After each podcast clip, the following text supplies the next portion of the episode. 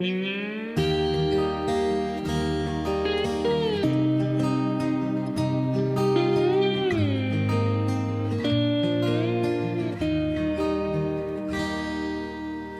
曾幻想拥有一片海，却被现实淹没在人海。Hello，大家好，我是阿宝，这里是阿宝播。今天我们来聊一聊电影吧。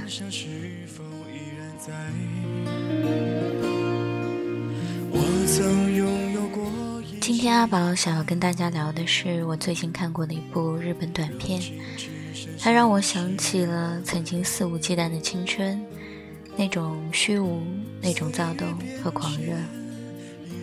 片子的名字很奇怪，很古怪，叫做《就这样，我们把金鱼放入了泳池》。这个名字像是一个随心所欲的句子，念起来就觉得很有趣。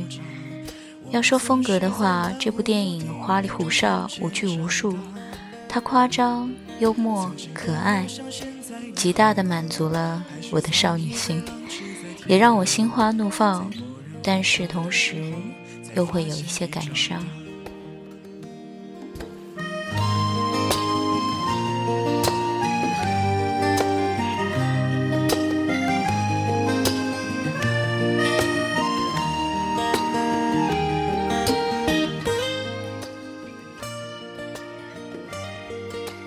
短片的开头是在一个黑夜的背景下，一个女生她站在游泳池里，身上湿湿的。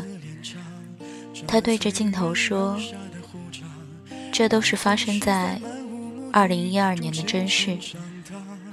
为什么是二零一二年呢？大概是因为那是传说中世界末日的年份吧。为这个年份，也为这部电影平添了一种荒诞感。虽然全片长只有二十八分钟，却分为了九个章节，段落式的呈现了四个中学女生的日常生活。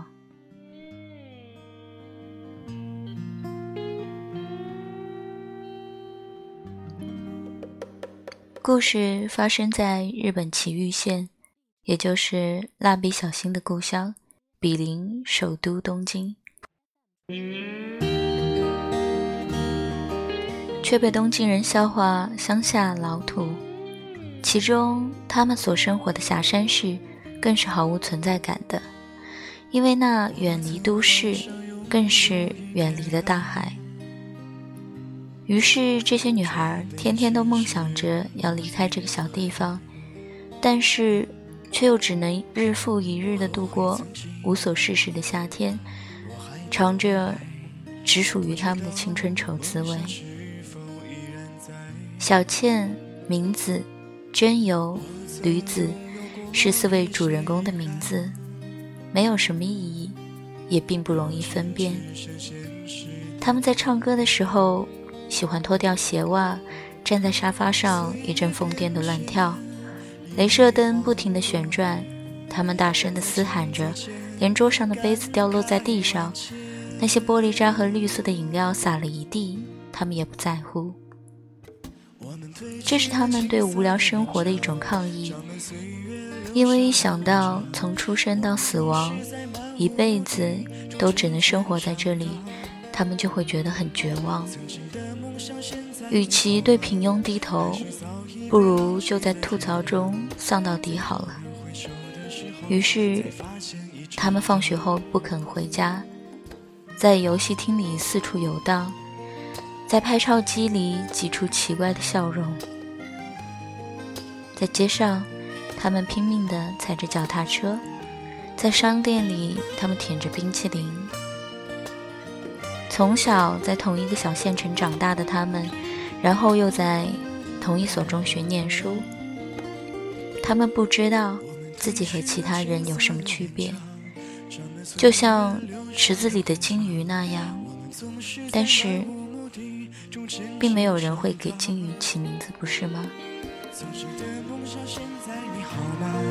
还是早已被浪迹在天涯，在时候，才发现已长大。对四位主人公而言，青春到底是个什么东西呢？真是无聊透了。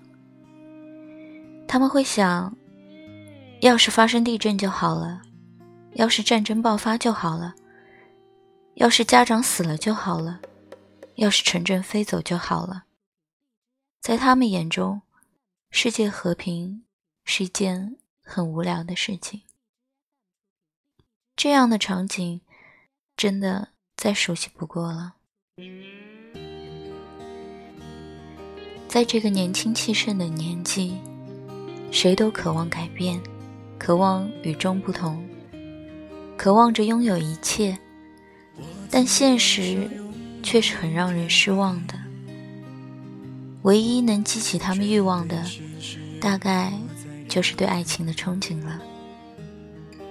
他们四个都没有谈过恋爱，对这件事也毫无经验，不知道接受，也不知道该如何拒绝。趴在天桥上，对路过的男生评头论足，觉得还不错的，就用玩具枪捉弄一番。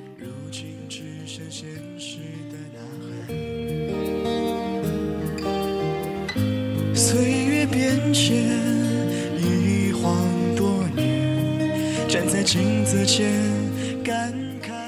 其中一位主人公被一个男生在桥上表白，但是他却在众目睽睽之下用木棍将那个人击倒在地。另外一个主人公，他喜欢上了游泳队的老师，却也不知道自己为什么喜欢他。因为课业的原因，那个夏天他就要退出校队了。最后他也没有说出心底的话。第三个主人公，他老爸是个痴汉，窝在家里看偶像养成的节目，连他妈妈出轨也不管了。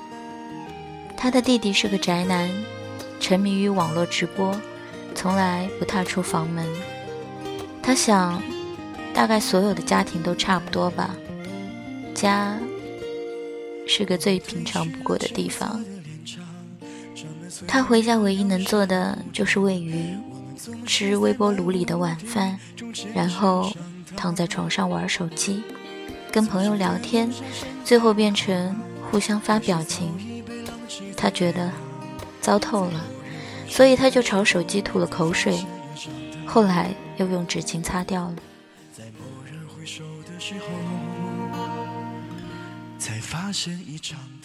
第四个女主人公，她在超市里看到了她和闺蜜们的未来。那个时候，她们已经是大妈级的中年人了。她们中间有人生了五个孩子，有人是单亲妈妈，有人跟一个警察出轨了。她觉得这样的生活很可怕，一定要做一些什么，才能离开这个地方。改变他们的命运呢？我曾他每天都能听到飞机的轰鸣，但是却无法去更远的地方。这片天空对他来说太狭窄了。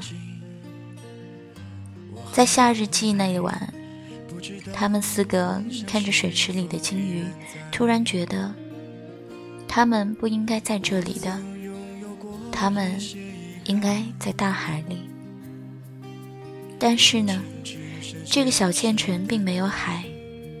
于是他们趁老板没注意，拎着四百条金鱼，偷偷地潜入了学校，将它们放进了游泳池里。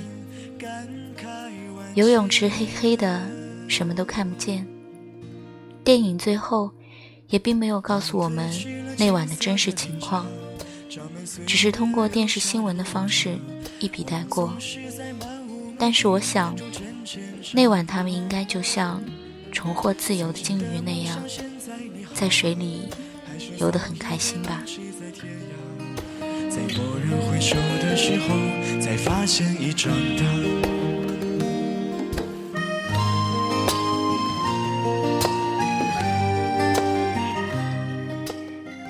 日本拍这种片子一直是算很厉害的，也诞生过不少经典的作品，比如说岩井俊二的《关于莉莉周的一切》，讲的就是残酷的青春，但画面中又时时带有美丽的柔光滤镜，梦幻到让人无法呼吸。还有矢口史进的《五个扑水少年》。讲的是热血青春、花样般的纯情少年，没心没肺的阳光夏日，让人会觉得活力无限。但阿宝今天讲述的这部影片，却带有反青春的意味。青春对于很多人来说，并没有那么的极端，也没有那么的美好，更多的是无聊、无可奈何、抱怨。丧，就像他们时常说，我们出生就变成了僵尸，这很真实，也让我们很有代入感。这部影片的八零后导演长久允是拍广告出身的，这次他是试水拍电影，就将以前在广告里所用的技巧搬了过来。片子的视觉语言相当的炫目。节奏和色彩也很有感染力，镜头和剪辑也都是让人耳目一新。像这样 slogan 式的字卡，一秒变身年轻时尚品牌的广告；一百八十度倒转镜头，贯穿街道的快速移动镜头，就像他们看世界的方式，寻找标新立异的角度，又要追求自己的速度。还有这些怪趣味的小设计，比如一千日元出售一个梦的机器，比如上厕所的时候抬头能看见一只小狗，还有女生拍照时候喜欢玩的小游戏，手机里常用的小表情。导演对这些都进行了视觉化，让他们可爱又很生活。早已被浪迹在天涯，在蓦然回首的时候，才发现已长大。四个主人公在街上奔跑的场景，充满了青春的张力、火热和不羁。他们时常对着镜头说话，打破了荧幕之墙，直接面对整个世界表达着自我。当然，还有不可缺少的日式恶趣味，比如说。清凉的裙底，粉红色的手枪，藏着少女躁动的荷尔蒙。到底是谁撩拨了谁呢？电影从头到尾都充斥着女孩们的独白，诉说着她们的内心，也诉说着她们所看到的这个社会，她们的亲情和爱情，她们。所遭遇的孤独和困惑，他们的叛逆，还有颓丧，其中很大一部分是关于友情的。对于友情，他这样说：“我很害怕失去他们，我不知道他们怎么想，我永远无法知道，但或许。”我们分享着同样的恐惧，这就是友情。我将跟他们和家人一起生活在这个小镇上，直到死去。最后的镜头定格在他们尽情的欢唱、尽情跳舞的场景，看到对方的笑与泪，他们应该知道自己还活着，还年轻。片尾的彩蛋真的是萌翻了，愿你们终将找到自由的那片海。我是阿宝，这里是阿宝播，各位晚安。岁月变迁，一晃多年，站在镜子前，感慨万千。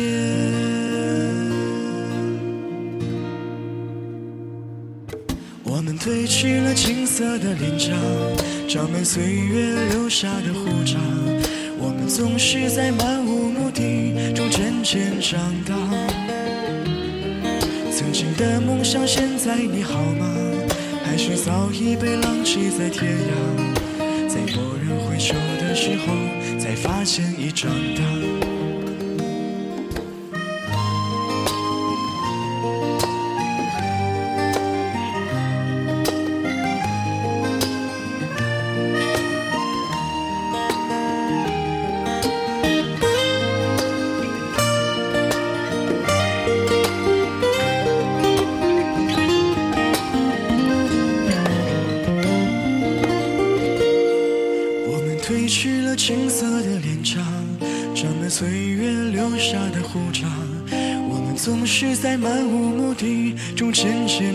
长。